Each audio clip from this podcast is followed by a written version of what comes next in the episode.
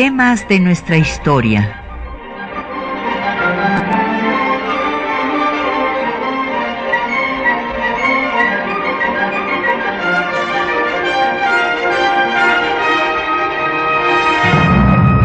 Un espacio que difunde el conocimiento del pasado para comprender nuestro presente.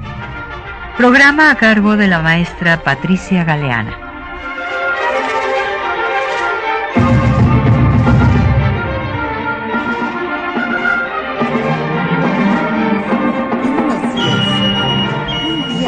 Como hoy, 6 de diciembre, pero en 1810, Miguel Hidalgo, eh, que había establecido el primer gobierno insurgente en la ciudad de Guadalajara, reitera el bando de abolición de la esclavitud. ¿Por qué digo reitera? Porque ya en octubre le había dado órdenes a José María Anzorena para que decretara la abolición de la esclavitud en Valladolid. Y cuando él finalmente establece este gobierno en Guadalajara, va a decretar eh, este bando, este es uno de los bandos fundamentales, yo diría que el fundamental, eh, porque México se coloca a la vanguardia de eh, esta, este derecho fundamental de la persona humana de ser libre, de, no vivir en esclavitud, de no ser tratado como cosa. Eh, este bando fundamental pues fue ah, olvidado o minimizado ahora en el bicentenario de la independencia, pero eh, nos habla de la, el gran proyecto de nación que tuvo Miguel Hidalgo, que consistía no solamente, que, bueno, imagínense, es fundamental lograr la independencia de esta América septentrional, como la llegó a llamar, sino eh, también de lograr la independencia de los esclavos, la supresión de las castas, la supresión de los tributos, o sea que Hidalgo tenía un proyecto político, económico y social. Y bueno, siendo eh, que acaba de perder el mundo a un gran defensor de los derechos humanos como es eh, Mandela, pues dedicamos este programa a eh, su memoria y eh, al tema de los derechos humanos, que es justamente el tema que vamos a estar recordando estos días con motivo de la Declaración Universal de los Derechos Humanos del 10 de diciembre, del 10 de diciembre después de la Segunda Guerra Mundial. Entonces, pues se vinculan estos temas y tenemos, como siempre, en nuestro programa cada viernes, eh, pues libros para que usted profundice en el tema que estamos tratando.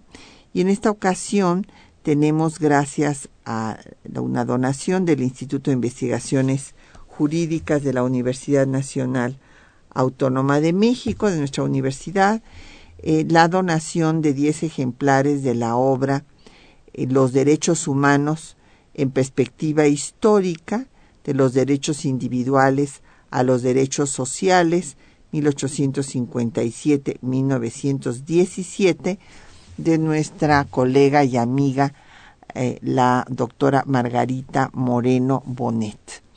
Entonces llámenos, tenemos como siempre a su disposición el 55 36 89 89 una LADA sin costo con el 01800 505 2688, un correo de voz 5623 3281, un correo electrónico temas de nuestra historia arroba yahoo.com.mx y puede también usted seguirnos en Twitter en arroba temas historia o en Facebook temas de nuestra historia UNAM y escuchar el programa en línea en el www.radiounam.unam.mx. Pues entonces vamos a hablar hoy de los derechos humanos y a recordar a este gran personaje que bien ha merecido el nombre de padre de la patria, que es Miguel Hidalgo, que tuvo no solo un gran proyecto político que fue consumar, lograr la independencia de esta parte de América, sino eh, lograr, repito, la independencia de las personas, aboliendo la esclavitud. Pero veamos cuál es el origen de eh, pues esta lucha por los derechos humanos. Nos podríamos remontar pues a la antigüedad, inclusive a, en Persia, que eh, hay una referencia a los derechos del hombre, en fin, pero pues no nos vamos a, no nos alcanzaría el tiempo, pero simplemente veamos en Occidente cómo se va a dar esta lucha por los derechos de las personas. Y ciertamente si nos metemos a la página, cualquier página donde se hable de la historia de los derechos humanos, se recuerda en primer lugar, en todas encontrarán ustedes que estos tienen su origen en la Revolución Francesa, con la Declaración Universal de los Derechos del Hombre y del Ciudadano, porque así se concibió como una declaración universal. Pero hay antecedentes importantes que tenemos que mencionar y nos tenemos que ir hasta Inglaterra. Hay que recordar que fue allá eh, en las Islas Británicas donde los nobles desde, mil, eh, desde el año de 1200 en el siglo XIII van a empezar a luchar por detener lo que Maquiavelo en su obra del príncipe que escribiera hace 500 años, pues define, aunque no lo diga textualmente, como la razón del Estado.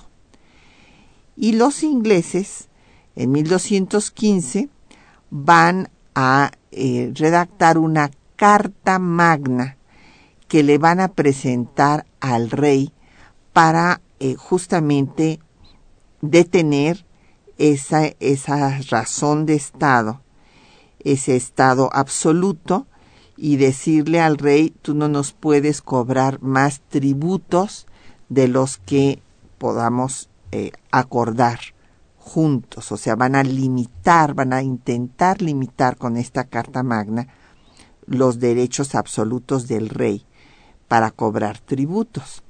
Después en la propia Inglaterra, en la Glorious Revolution de 1688. Va a surgir en el 89 también lo que se llame Bill of Rights, Carta de Derechos, en donde el clero, eh, la nobleza, van a tratar de ponerle límites a la razón de Estado, límites al poder del Estado, dándole independencia al Parlamento.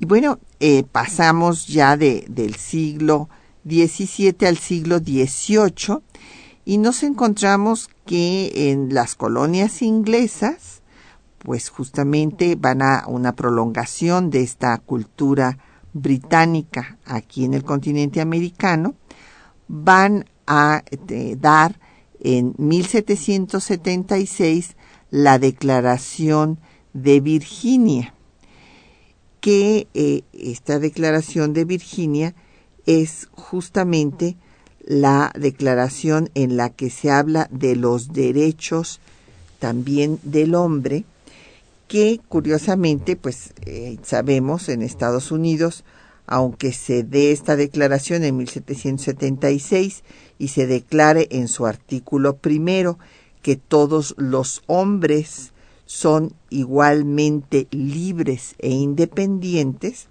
pues en Estados Unidos no se van a considerar hombres a los esclavos, puesto que la esclavitud se dará hasta el triunfo de la guerra de secesión por Lincoln en 1865.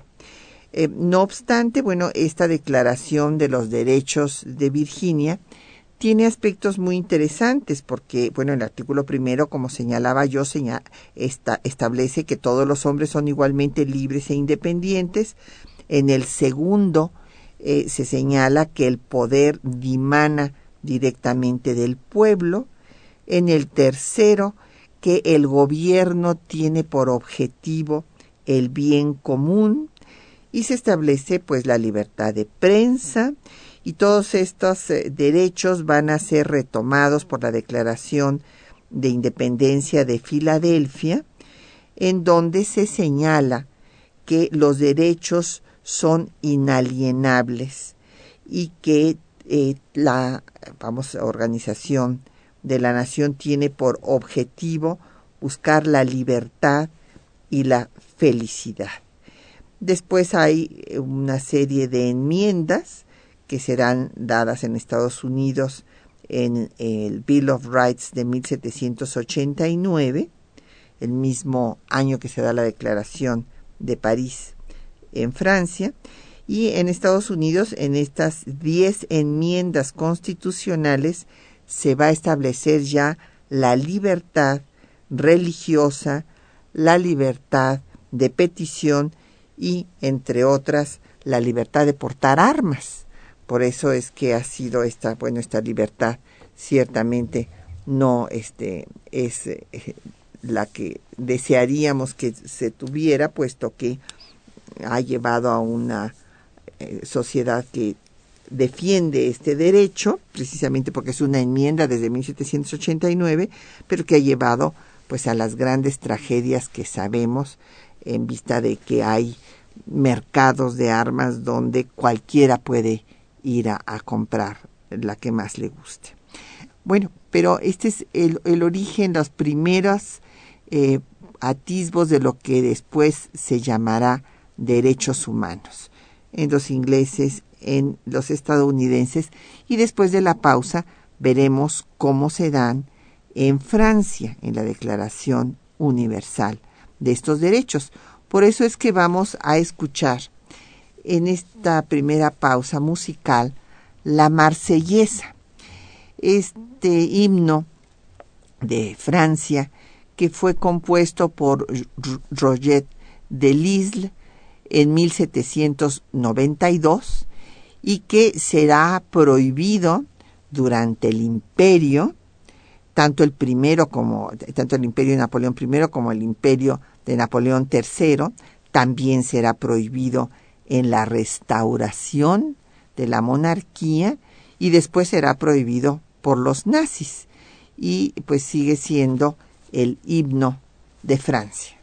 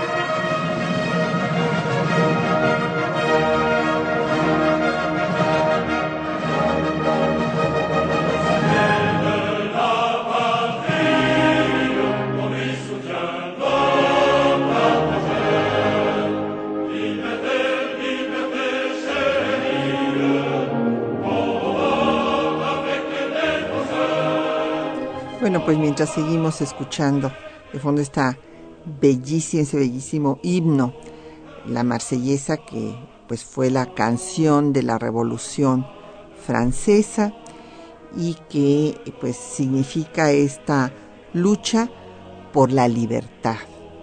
Eh, hay que recordar que la Revolución Francesa fue el movimiento que conmocionó al mundo de su época justamente por acabar con el absolutismo. En Francia, claro, después vendrá el imperio, la restauración de la monarquía, en fin, pero esta, esta lucha puso una antes y marcó un antes y un después en la historia de Europa, cuando en su tiempo pues también lo fue sin duda la revolución inglesa eh, de 1688. Eh, sin embargo, la francesa al hablar de esta declaración universal, o sea, al señalar que estos derechos eran para los franceses, pero eran los derechos de cualquier hombre del mundo, bueno, pues eh, tienen este, este carácter y se van a, difundir. Hay que recordar que el propio Napoleón I va a difundir los principios de la Revolución Francesa, que serán difundidos en eh, Europa y también por la masonería. Y eh, nos han llegado una serie de preguntas muy interesantes, se refieren fundamentalmente al tema eh, de Hidalgo, pero también hay unos sobre los derechos humanos en general. Don José Guadalupe Medina, de Netzahualcoyot, nos pregunta que cuándo y dónde surgió el tema de los derechos humanos. Bueno, como decimos, tiene diferentes orígenes y en diferentes partes del mundo empezó a lucharse por eh, los derechos de la persona frente al poder del Estado. Hay que eh, decir, eh, don José, que hay dos, bueno, hay eh, tres generaciones, se habla de tres y ahora se habla ya de cinco generaciones de derechos humanos. La primera generación de derechos humanos es precisamente en la que se lucha por ponerle límites al poder y porque el poder del Estado no arrolle al hombre y al ciudadano. Y hago énfasis eh, que es al hombre y al ciudadano porque la Declaración de los Derechos de la Mujer y de la Ciudadana de Olimpia de Gouges, pues no tuvo eco. O sea, eh, fue pues Olimpia eh, la que esta dramaturga francesa que planteó que las mujeres tendrían que tener los mismos derechos que los hombres y los ciudadanos. Sin embargo, no, este, sus compañeros revolucionarios no la apoyaron, no solamente eso, sino que Olimpia de Bush va a morir en la guillotina, porque ese era uno de sus argumentos, que si la mujer hacía la revolución y este pasaba inclusive a la, a la guillotina, también tenía derecho a participar en la toma de decisiones. Sin embargo, esto no se dio. Entonces, eh, repito, la primera generación de derechos humanos es la generación de lo que podemos, eh, se llamó en el siglo XIX las garantías individuales de libertad del hombre y el ciudadano frente al Estado. Y hay una segunda generación de derechos humanos que esta va a ser eh, la de los colectivos, los llamados derechos sociales, que son eh, contrarios a la desigualdad que había provocado la revolución industrial. Y bueno, tenemos el orgullo de que fue la revolución mexicana eh, la que logró que en la constitución de 1917 se incorporaran por vez primera los derechos colectivos. A diferencia de los de primera generación, en los de primera generación eh, se trata de detener al Estado para que no atropelle al ciudadano. Y en los de segunda generación se responsabiliza al Estado de que garantice los derechos de los eh, grupos de trabajadores del campo y de la ciudad, como es lo que se acuñó en los artículos 27 y 123 de la Constitución de 17. Entonces, repito, estos derechos colectivos, no individuales, como los de primera generación de la Revolución Francesa, los de la segunda generación de la Revolución Mexicana y de los movimientos eh, que buscan la defensa de los trabajadores frente a las eh, grandes injusticias en las que se sumió en la miseria al proletariado eh, provocada por la revolución industrial, bueno, pues se busca que el Estado intervenga, intervenga para garantizar estos derechos. Y eh, los eh, derechos de tercera generación, estos se van a dar después de la Segunda Guerra Mundial, en 1948, cuando se establezca pues la necesidad de una organización, la Organización de Naciones Unidas, para mantener la paz y la solidaridad y que se garanticen todos los derechos. Y ahí viene pues esta declaración que analizaremos eh, más tarde y que ustedes van a escuchar también en, los textos que les hemos preparado para esta mañana. Estos eh, derechos que son muy parecidos, en, muchos se retoman, en primer lugar, los de la primera declaración de París, la de 1789. Entonces, como usted ve, don José Guadalupe, es un largo proceso. ¿Y cuándo se empieza a hablar de derechos humanos? Bueno, pues en la Declaración ya de Naciones Unidas, la Declaración Universal del 48, que se da un 10 de diciembre en París. Por esa razón, el próximo 10 de diciembre es el Día Internacional de los Derechos Humanos y se recuerda esta Declaración de París, en la cual eh, se señala en su artículo primero que todos los seres humanos nacen libres e iguales. Y esto eh, de humanos, ¿de dónde viene?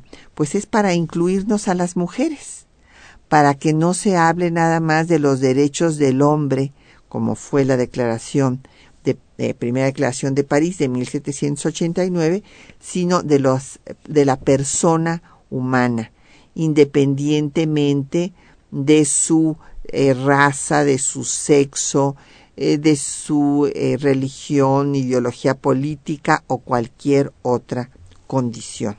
Y es así como eh, pues eh, en el, feminismo contribuyó con la lucha que dio en, defensa de los derechos humanos a este movimiento que después pues vamos a encontrar en los derechos de cuarta generación al movimiento lésbico eh, gay en la quinta generación de derechos humanos pues todo lo que implica los derechos que se tienen que proteger de la privacidad de las personas por ejemplo frente, ahora frente a las tecnologías en fin, hay firmadas eh, más de eh, ciento y pico de convenciones internacionales para tratar de que esta pues utopía de que se respeten los derechos humanos en todo el mundo sea una realidad. Eh, también don Enrique Ramírez nos pregunta que si la declaración de Hidalgo aboliendo la esclavitud. Es, uno de sus primeros artículos señalaba que se daban 10 días para liberar a los esclavos. Sí, es exactamente so, pena y que si realmente se aplicó, sí, eh, don Enrique, en efecto, se les daba un término para que se liberara a todos los esclavos. Y bueno, pues se aplicó, eh, se empezó a aplicar en los territorios liberados, liberados de la dominación española. Hay que recordar que la Constitución española de 1812, la PEPA, como le dicen los españoles, por haber sido promulgada el 19 de marzo, esta Constitución, pues de los liberales españoles, va, no va a abolir la esclavitud. Este es un punto muy importante que marca pues una diferencia abismal con lo que se estaba haciendo ya en México, que se había hecho desde 1810, porque hay que recordar que no solamente da el bando Anzorena en Valladolid en octubre de 1810 y después Hidalgo en eh, Guadalajara el 6 de diciembre, sino que Morelos en Aguacatillo reitera esta eh, disposición eh, de la lucha insurgente de la abolición de la esclavitud. Sin embargo, bueno, pues hay que recordar, don Enrique, que pues estaban en plena guerra de independencia, acosados y perseguidos por el gobierno virreinal, y bueno, pues se va aplicando muy poco a poco. O sea, por eso tiene que haber estas reiteraciones. Y por eso después, bueno, una vez que se independiza México en la el acta constitutiva de 1824, el acta constitutiva de la Federación, se va a incorporar que se, se van a eh, establecer los derechos del hombre. La Constitución de 24 ha sido siempre este un argumento muy reiterado por algunos colegas que la Constitución de 24 no habló de las garantías individuales, no, porque la acta constitutiva de la Federación ya había mencionado a los derechos del hombre. Y eh, pues se va a aplicar, repito, muy poco a poco, y todavía encontramos que Juárez, por ejemplo, pues va a tener que dar una disposición para condenar a muerte a quienes, eh, a los yucatecos que estaban vendiendo indios mayas a Cuba, pues para que fueran esclavos. Entonces, imagínense lo difícil que fue eh, realmente suprimir la abolición, pero es muy importante recordar que se dio esta, eh, eh, esta señala, este, esta norma por los gobiernos, por el gobierno insurgente, tanto de Hidalgo como ratificada por Morelos, y que va a, va a reiterarse, desde luego, en la Constitución, primera Constitución de los mexicanos en 1800 14. Justamente el año entrante vamos a estar dedicando varios programas a este tema. Pero ahorita vamos a hacer una pausa para que ustedes escuchen eh, los puntos, los artículos más importantes de cada una de las declaraciones, de la de Virginia y de las dos declaraciones de París, la de 1789 y la que se da después de la Segunda Guerra Mundial.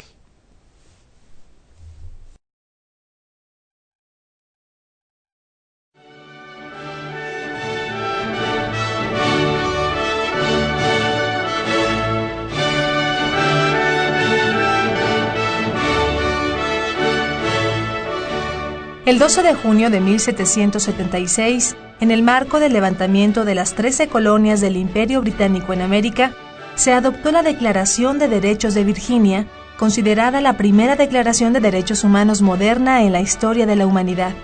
Sus puntos más importantes son los siguientes. 1. Que todos los hombres son por naturaleza igualmente libres e independientes, y tienen ciertos derechos inherentes, de los cuales, cuando entran en un estado de sociedad, no pueden ser privados o postergados. En esencia, el gozo de la vida y la libertad junto a los medios de adquirir y poseer propiedades y la búsqueda y obtención de la felicidad y la seguridad. 2. Que todo poder reside en el pueblo y en consecuencia deriva de él. 3. Que el gobierno es o debiera ser instituido para el bien común, la protección y seguridad del pueblo, nación o comunidad. 12. Que la libertad de prensa es uno de los grandes baluartes de la libertad y que jamás puede restringirla un gobierno despótico. Menos de un mes después, el 4 de julio de 1776, se dio a conocer en la ciudad de Filadelfia la Declaración de Independencia de los Estados Unidos, que recoge dos de los valores principales de las democracias modernas, la libertad y la igualdad. Escuchemos algunos fragmentos. Sostenemos que estas verdades son evidentes en sí mismas, que todos los hombres son creados iguales, que son dotados por su Creador de ciertos derechos inalienables, entre los cuales están la vida, la libertad y la búsqueda de la felicidad.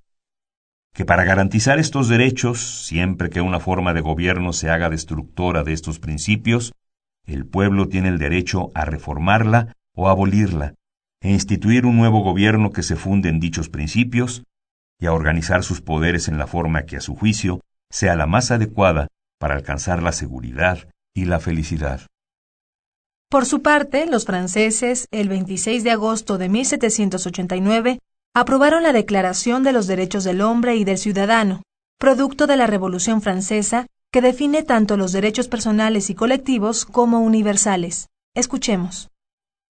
Considerando que la ignorancia, el olvido o el desprecio de los derechos del hombre son las únicas causas de los males públicos y de la corrupción de los gobiernos, han decidido exponer en una declaración solemne los derechos naturales, inalienables y sagrados del hombre. Artículo 1. Los hombres nacen y permanecen libres e iguales en derechos. Las distinciones sociales solo pueden fundarse en la utilidad común. Artículo 2. La meta de toda asociación política es la conservación de los derechos naturales e imprescriptibles del hombre. Estos derechos son la libertad, la propiedad, la seguridad y la resistencia a la opresión. Artículo 3. El origen de toda soberanía reside esencialmente en la nación. Artículo 4. La libertad consiste en poder hacer todo lo que no daña a los demás. Así, el ejercicio de los derechos naturales de cada hombre no tiene más límites que los que aseguran a los demás miembros de la sociedad el goce de estos mismos derechos. Artículo 6. La ley es la expresión de la voluntad general. Debe ser la misma para todos, tanto si protege como si castiga. Artículo 10. Nadie debe ser inquietado por sus opiniones, incluso religiosas, en tanto que su manifestación no altere el orden público establecido por la ley. Artículo 11. La libre comunicación de los pensamientos y de las opiniones es uno de los derechos más preciados del hombre. Todo ciudadano puede, por tanto, hablar, escribir e imprimir libremente, salvo la responsabilidad que el abuso de esta libertad produzca en los casos determinados por la ley. Pero fue hasta el siglo XX, con la Declaración Universal de los Derechos Humanos, adoptada por la Asamblea General de las Naciones Unidas el 10 de diciembre de 1948 en París, que los derechos humanos adquirieron carácter universal. Artículo 1. Todos los seres humanos nacen libres e iguales en dignidad y derechos. Artículo 2. Toda persona tiene todos los derechos y libertades proclamados, sin distinción alguna de raza, color, sexo, idioma, religión, opinión política o de cualquier otra índole, origen nacional o social, posición económica, nacimiento o cualquier otra condición. No se hará distinción alguna fundada en la condición política, jurídica o internacional del país o territorio de cuya jurisdicción dependa una persona. Artículo 3.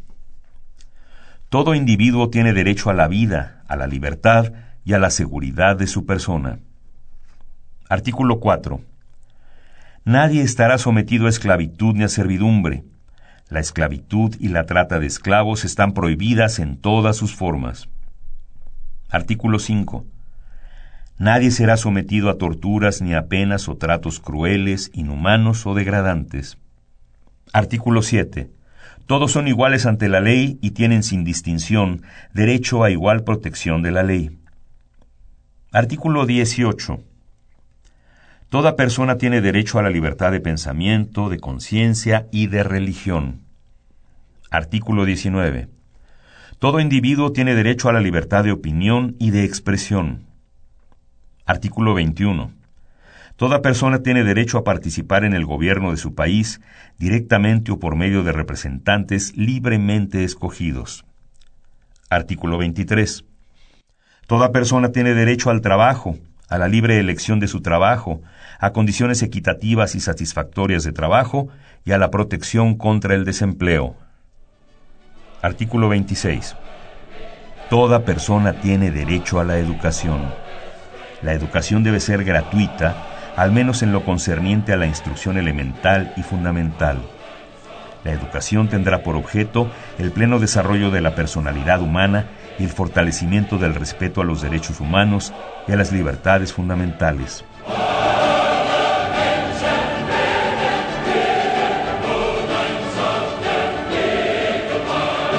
Pues ahí tienen ustedes la, las dos declaraciones, bueno, los antecedentes de la Declaración de Virginia, la declaración, primera declaración de París y la Declaración Universal, este, después de la Segunda Guerra Mundial con el nacimiento de Naciones Unidas. Y eh, pues nos han seguido llegando muchas preguntas eh, sobre el tema de eh, Hidalgo y la supresión de las castas. Don Efren Martínez de la Gustavo Madero nos pregunta qué es esto de la supresión de las castas.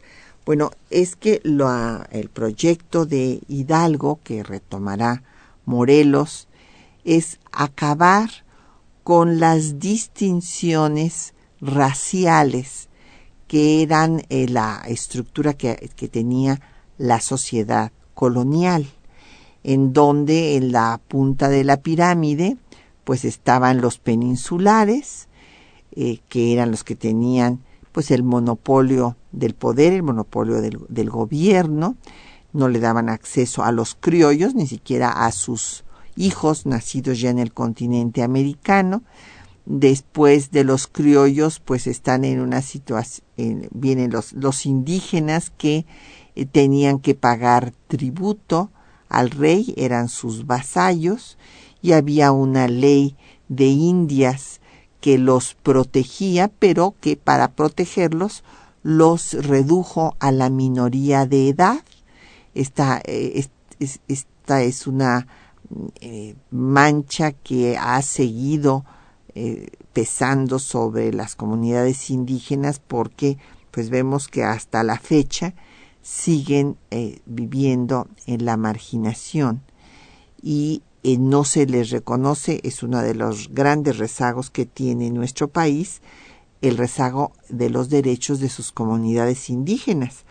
Hay que recordar que en la reforma constitucional que se hizo en los recientes gobiernos, el gobierno de Fox se hizo esta reforma, pues no se le da a las comunidades indígenas la autonomía que sí es reconocida por seis constituciones de la región latinoamericana.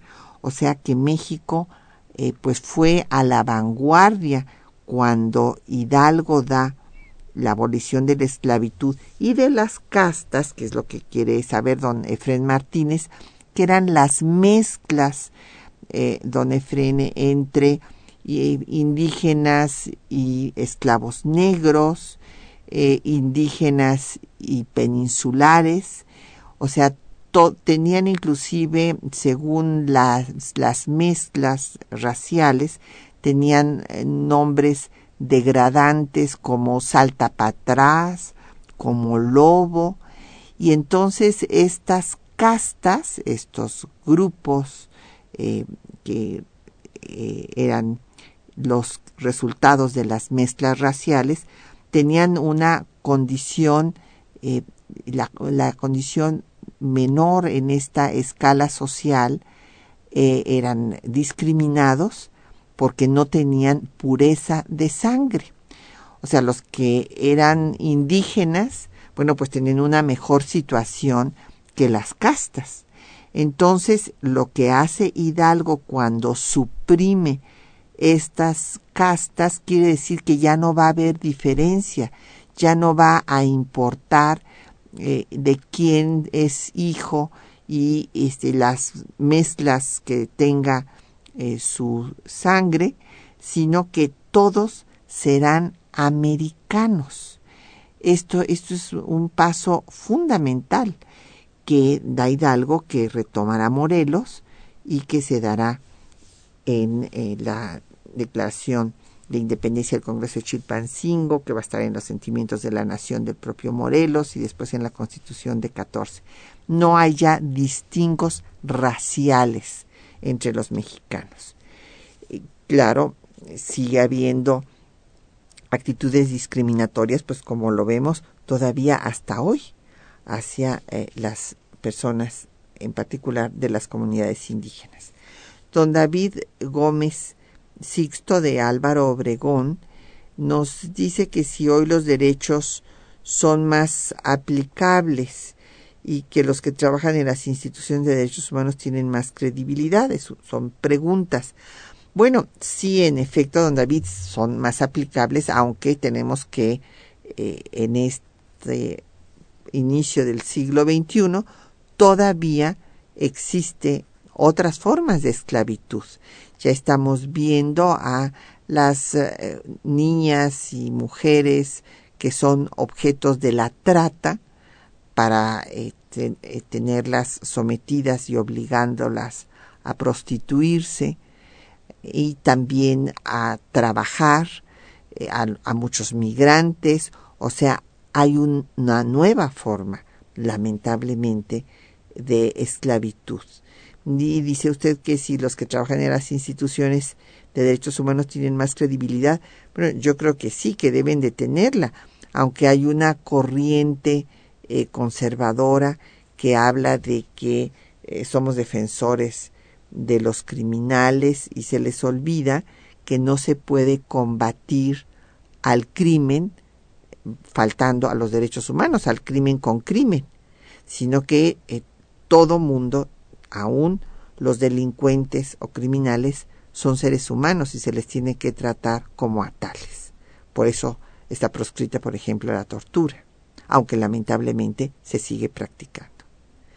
Manuel Pérez Morales nos pregunta que si había una ley en la corona española que permitía la esclavitud. Sí, bueno, desde luego se permitía, venían los barcos cargados cuando hubo una mortandad terrible, don Manuel, de los, de los indígenas, porque no estaban acostumbrados a los trabajos a los que los obligaron eh, los conquistadores.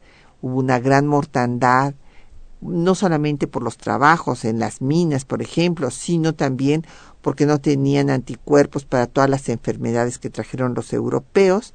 Frente a esta falta de mano de obra, se traían los barcos cargados de esclavos negros, eh, fundamentalmente de África, y este, estos esclavos los echaban como leños en, en los barcos. Venían, eh, me tocó estar eh, trabajando en la ruta del esclavo, es un programa de la UNESCO, y el, el eh, número de las personas que murieron en esas condiciones porque se les morían y los tiraban al mar. Bueno, es una historia verdaderamente dramática. Vamos a hacer una pausa para seguir escuchando este himno a la alegría de la novena sinfonía de Beethoven con eh, la orquesta de, dirigida por Ricardo Muti y el coro de Filadelfia.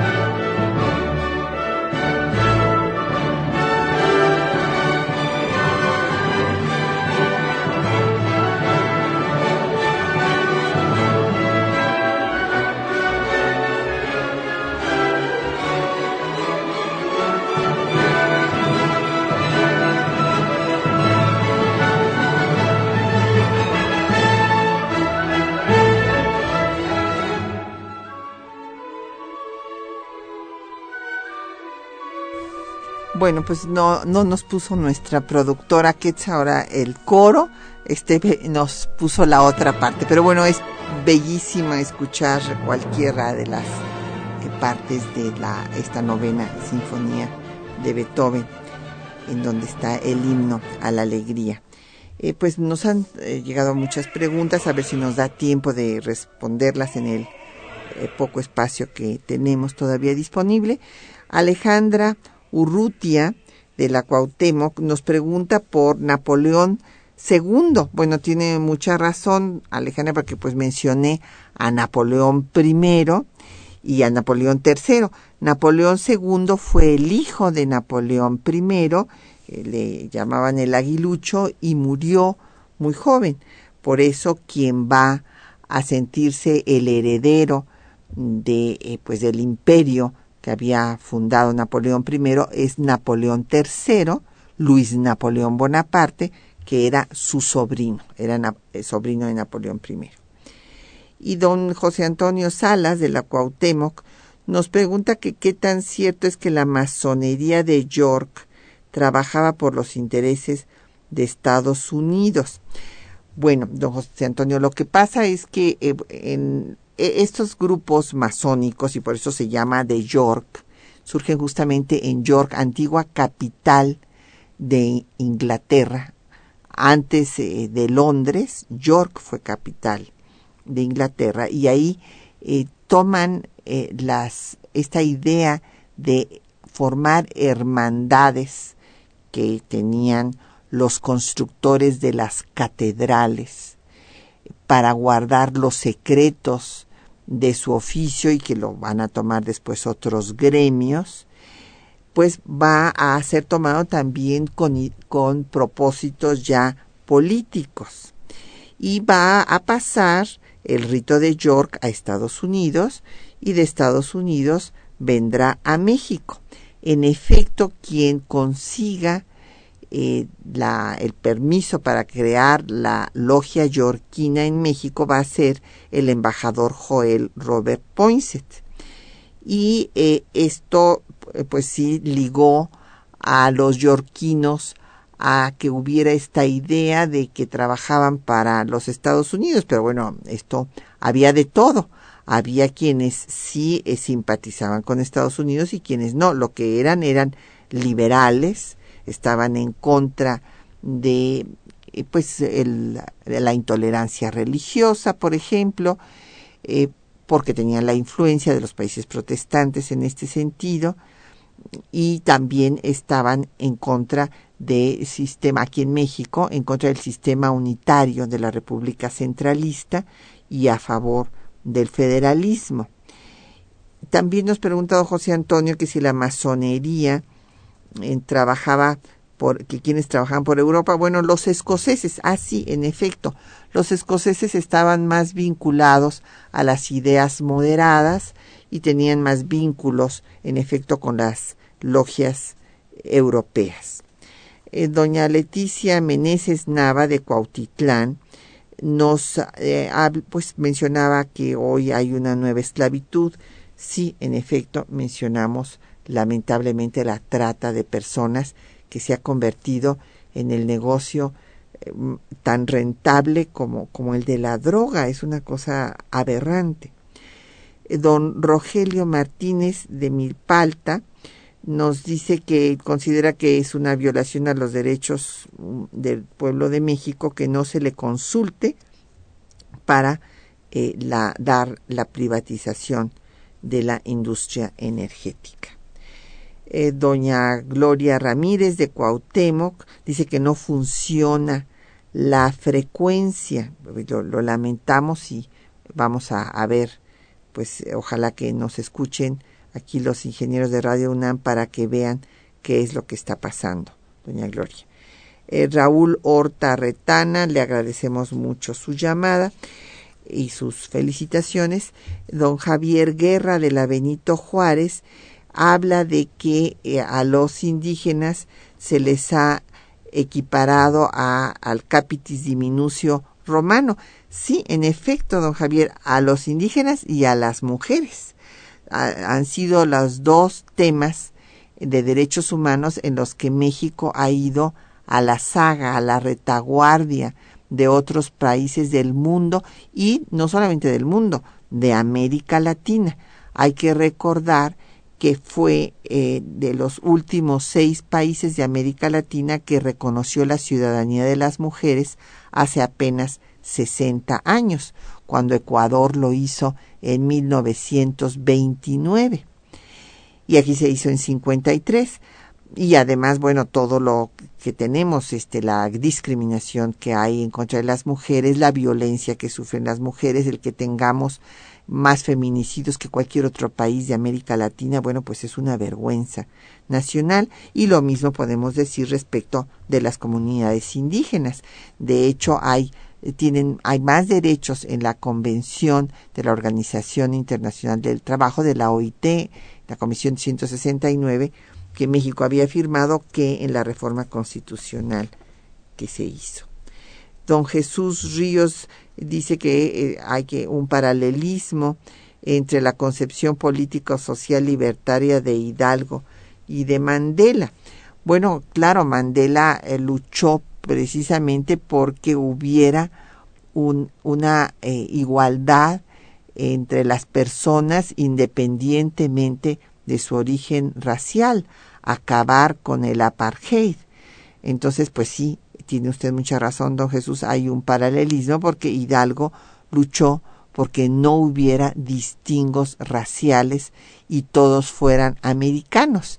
Y como eh, después dice los sentimientos eh, de la nación presentado, esta declaración de principios que presenta Morelos al Congreso el constituyente en, en Apatzingán, bueno, lo presenta en Chilpancingo, perdón, que es donde se inicia eh, el Congreso que finalmente va a promulgar la Constitución hasta Apatzingán porque es perseguida por los realistas, pero eh, Morelos retoma las ideas de su maestro y dice que no distinga a un americano de otro más que el vicio y la virtud.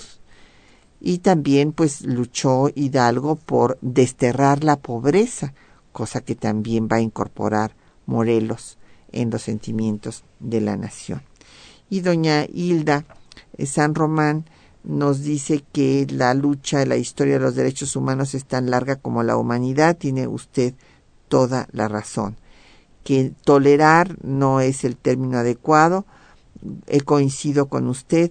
Hay que respetar, ¿verdad? Porque a veces cuando decimos, bueno, toleramos, te tolero pero no te soporto bueno, tenemos que respetar al diferente y eh, pues eh, que celebra el trabajo de lo que hizo Hidalgo en pro de la esclavitud. muchas gracias, doña Hilda, por sus eh, felicitaciones. Y bueno, pues ya prácticamente se nos acabó el tiempo, pero hay que mencionar que estos, esta lucha por los derechos humanos que inicia Hidalgo un 6 de diciembre con el bando reiterando la abolición de la esclavitud que ya había mandado eh, dar a Anzorena en Valladolid en octubre, es reiterada en Aguacatillo por Morelos y después pues se va a empezar la, la gran lucha porque esto sea una realidad y porque realmente se dé esta igualdad entre todas, eh, todas las personas. Se menciona la Declaración de Derechos del Hombre en el Acta Constitutiva de la Federación de 24 y surge en 47 la Procuraduría de Pobres, eh, que fue ideada por Ponciano Arriaga en San Luis Potosí, el que sería después el padre de la Constitución de 57. Él consideró que no, no era suficiente con declarar que todos eran iguales, sino que había que darles condiciones a los desiguales para que pudieran tener las mismas oportunidades. Entonces, por eso creó esta Procuraduría para defender a los pobres. Eh, después, en 1860, con las leyes de reforma, se da otra libertad, pues fundamental, que es la libertad nada menos que de creer, la libertad de cultos. Y después, en 17, se incorporarán los derechos sociales a la Constitución emanada de la Revolución Mexicana. Pues ya nos tenemos que despedir. Agradecemos a todos su atención y desde luego a nuestros compañeros que hacen posible el programa, a Juan Estac y María Sandoval en la lectura de los textos, a Socorro Montes en la conducción del, del audio, a Quetzalín Becerril en la producción y en los teléfonos con el apoyo de Ángela León y de Felipe Guerra y Patricia Galeana se despide de ustedes hasta dentro de ocho días.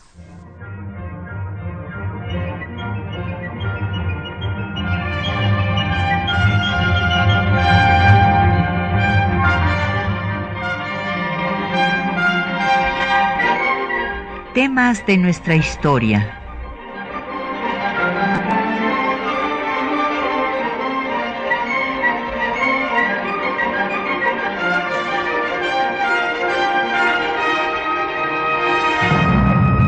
un espacio que difunde el conocimiento del pasado para comprender nuestro presente.